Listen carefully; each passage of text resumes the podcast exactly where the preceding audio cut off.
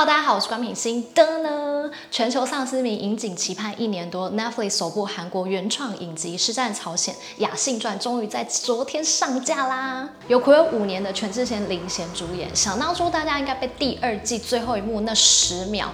全智贤那经典的回眸给震慑住了吧？这一回眸就让我们等了非常久。我本身是一个很胆小的人，我不看恐怖片，也不看血腥片。《尸战朝鲜》算是我很喜欢的丧尸剧，它同时也是我频道分享的第二支影片，对我来说应该算是蛮有意义的吧。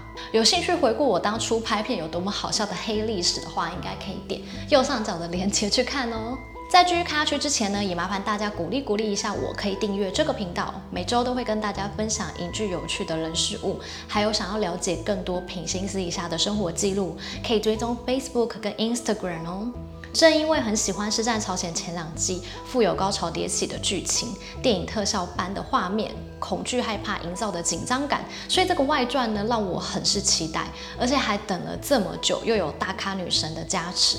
整部影集只有短短就十二分钟，小雅信跟大雅信各占一半的比例。老实说，前面一开始开始有点闷，然后每次看韩剧就会脸盲症发作的我，再度分不清楚谁是谁。我觉得外传的评价应该会很两极，分成两种类型的喜好。如果你是喜欢惊恐刺激、丧尸追逐，那么这一部可能不太适合你哦。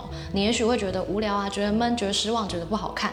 那全智贤饰演的雅信在剧中的台词其实并不多，很多时候都是用眼神、表情、肢体动作来诠释。因此，全智贤在受访的时候也表示，比起射箭杀上司，他花更多时间在揣摩雅信的恨意。所以，如果我觉得你把它当成剧情片来看的话，我觉得算是交代的挺清楚的。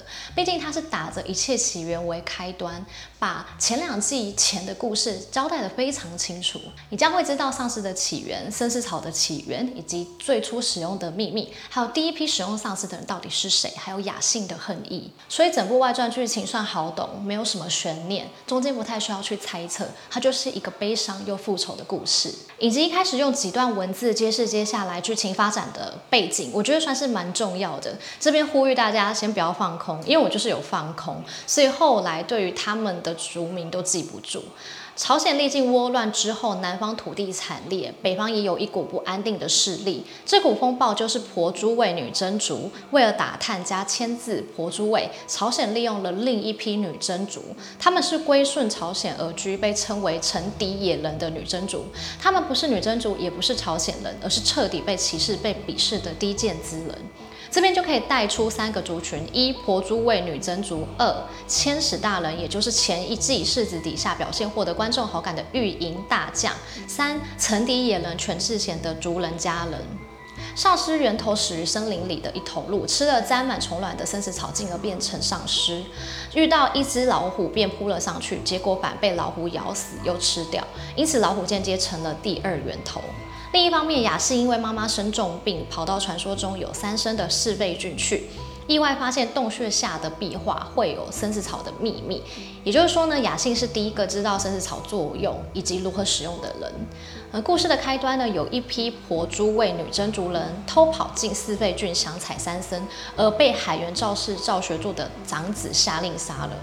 而千史大人为了维持朝鲜的和平呢，嫁祸牺牲了雅信的爸爸，导致婆珠卫女真主将雅信的部落都灭了，只有雅信一人存活。雅信伤心欲绝地将族人的尸体搬到森林埋起来，之后他投靠千史大人，希望朝鲜未来可以替家人复仇。而在这期间，他当了朝鲜的密探，在去探女真族情报时，意外发现爸爸被女真族囚禁，生不如死的爸爸请求雅信杀了自己。雅信悲痛地完成爸爸的心愿。这边全智贤的哭戏演得实在很让人动容啊，那种绝望压抑的感觉我都有感受到。回到朝鲜后呢，雅信发现当年死去的婆珠卫女真人身上有朝鲜人的剑羽毛，就潜入了大将的房间，发现进入当时部落事件的卷宗，这才知道父亲及族人都是被陷害的，因而展开他的复仇。于是我们知道雅信是第一个使用生死草的人，他利用生死草将军营的人变成丧尸，让他们互相残杀。我忍不住说，全智贤射箭真的是很美很帅，但是我觉得这一部的丧尸其实。有点略逊于前两季，我觉得自己看起来好像没有刺激紧张的感觉。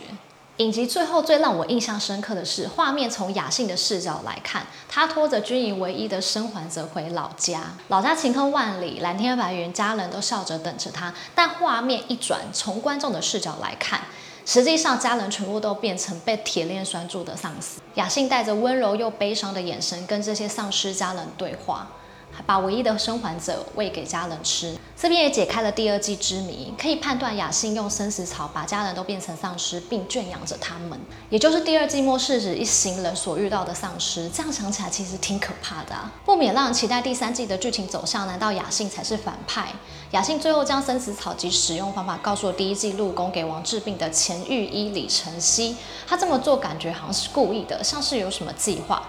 依照雅信对朝鲜的痛恨，世子又该怎么面对呢？影集最后，雅信独自面对灭族仇人婆珠为女真族，朝他们射箭，又会引发什么的故事呢？我个人是猜测，雅信一开始应该会先跟世子对立，中后段才会一起合作对抗敌人。我是非常期待第三季的到来，但是不知道又要等到什么时候，可能又要等到一两年过后了吧。希望全球的疫情可以赶快的控制起来，台湾的覆疫苗覆盖率呢可以赶快的升高。然后呢，也请大家多多保重啦！你有什么想法吗？欢迎在底下留言跟我讨论。喜欢我的影片，别忘了给我一点点鼓励，按下订阅，按赞分享给身边朋友。那我们下次影片见啦，拜！